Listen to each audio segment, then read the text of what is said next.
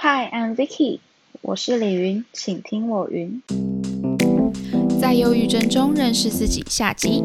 那在上集呢，我有提到说忧郁症是什么，什么人容易得到，以及什么时候意识到我生病的，还有如何治疗。所以如果你还没有听的朋友，可以先去听。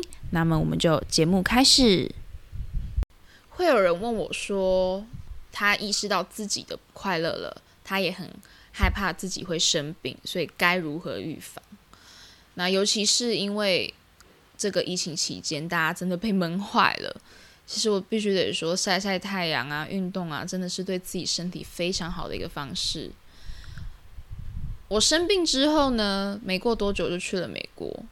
那其实忧郁症这种东西，它不是说好了就是完全好了，它就是一个情绪无法得到排解嘛。所以其实那我那时候在美国的时候的初期，有点想家。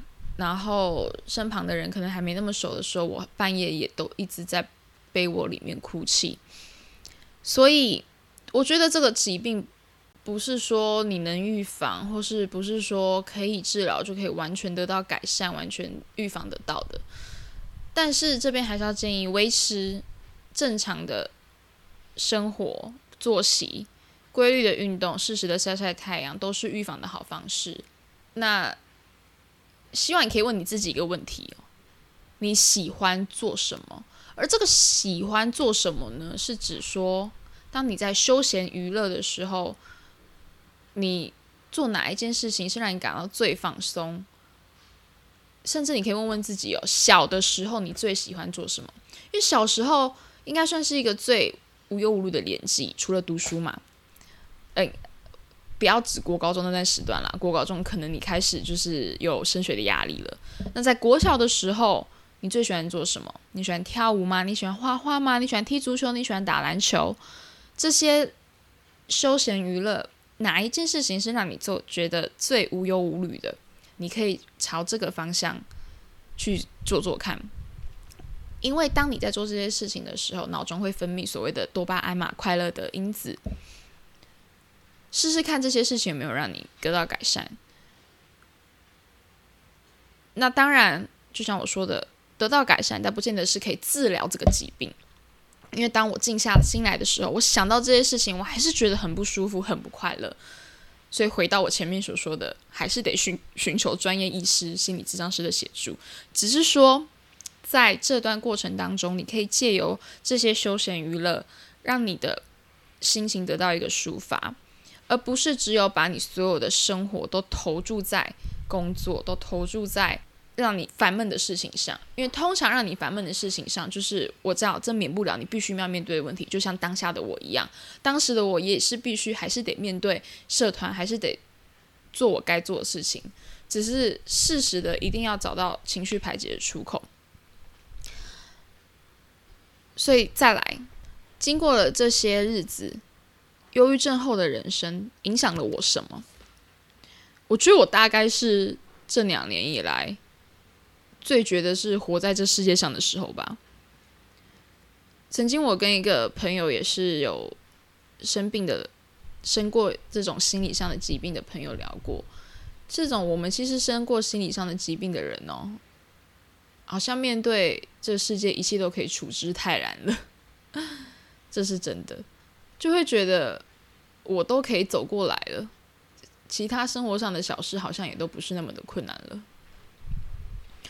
那这两年很多的决定都让我被朋友说你怎么那么勇敢？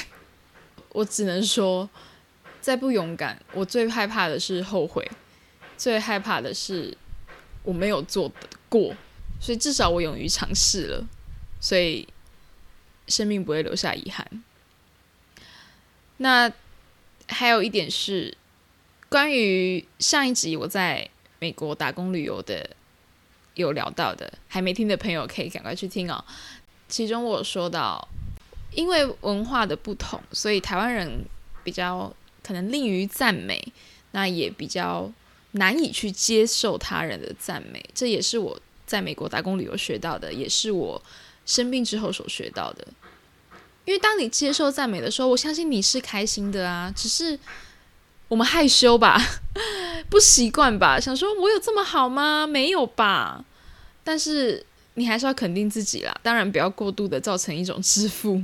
每个人都是独一无二的。其实，在美国最开心的听到的赞美应该是 “You are special, you are extraordinary”，你是很不一样的，你是很特别的，你是不平凡的。这代表什么？因为每个人都是独立的个体啊。希望你可以在你自己喜欢做的事情上面找到成就感，而不是在跟同事之间竞争的工作里面找到成就感。这种成就感，我觉得持续不了，真的非常的久，而且负面的就会造成你的心理压力。所以我真的觉得要保有你自己喜欢做的事。那除了接受赞美。肯定自己之外，再来还有讲到的一点就是说出你自己的想法。这当然就像我前面那一题所提到的哦，跟跟陌生人讲想法很难呢，跟朋友讲想法可能稍微简单一点。可是我我说了，我觉得身旁的朋友家人毕竟不是专业的，可能还是会稍微带有主观的意识，所以我建议还是找专业的咨询。那到底要怎么尝试说出想法哦？我觉得如果你觉得说太难的话，你可以试着用写的啊。很多人喜欢写日记哦，这我必须得说，写日记这件事情呢，我从高中就持续到了现呃大学啦，大学毕业那时候都还有在写。不过因为后来工作这一年真的比较没有时间，就没有写日记。但我真的觉得写日记也是非常好的一个地方。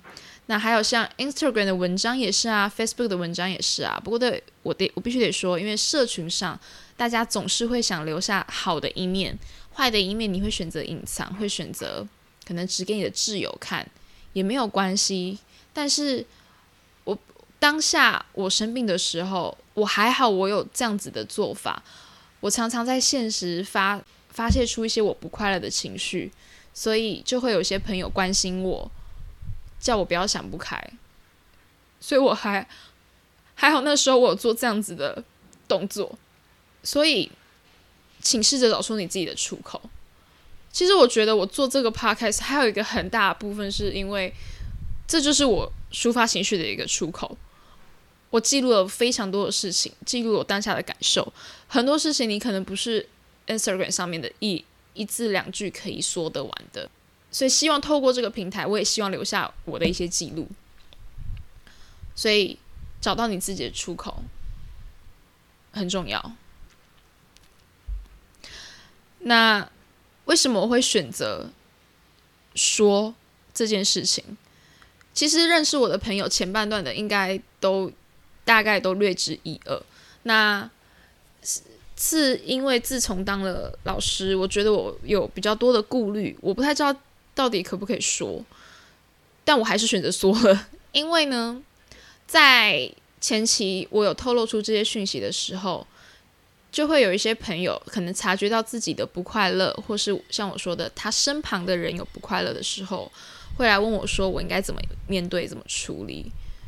所以我希望透过这集节目呢，告诉你们，其实身旁的人一定有很多经历这样子的不快乐。我也走过来过，所以你不是孤单的。需要找人聊聊的时候，我都在。那我是一个平凡人嘛，所以这样子的平凡人，我也可以生过病，然后重获自由，重 重生。好像讲的有点夸张，但就是我想说，我也处理过这样子的情绪，所以你也办得到。当你们遇到同样的状况的时候，我希望你们可以知道怎么预防跟怎么应对。关于忧郁症呢，它真的是一个很复杂的疾病，它掺杂着心理的因素，掺杂着生理的因素，掺杂着社交，掺杂着你的生活背景，太多太多了。但总结，我希望呢。遇到不快乐的时候，一定要山不转路转，情绪一定要转弯。但我知道这很难，因为很多人问我说：“你怎么可以做到这样子想的？”其实以前的我一定也学不会啊，但是走过了这一段，你就知道现实当中太多你无能为力的时候，你必须自己心境的改变，才有办法让你得到快乐。但我知道这一切绝对是不能解决让你不快乐的原因，你还是得必须面对你的生活。就像我最一开始得说的，学会在逆境当中找到自己的出口，这是一个人生我觉得非常大的课题。希望之后还有更多的机会，我我可以再更深的聊一下这个疾病。今天算是很浅谈啦，那因为 这种真的非常太内心的。话我可能还是需要再多一些历练，多一些整理，再跟你们说。第一季就到这边，不知不觉我现在做了十集了。谢谢一直以来都有在听的朋友，那希望你们的生活都没有遗憾。Hi，I'm Vicky，我是李云，请听我云，我们就下次见，拜拜。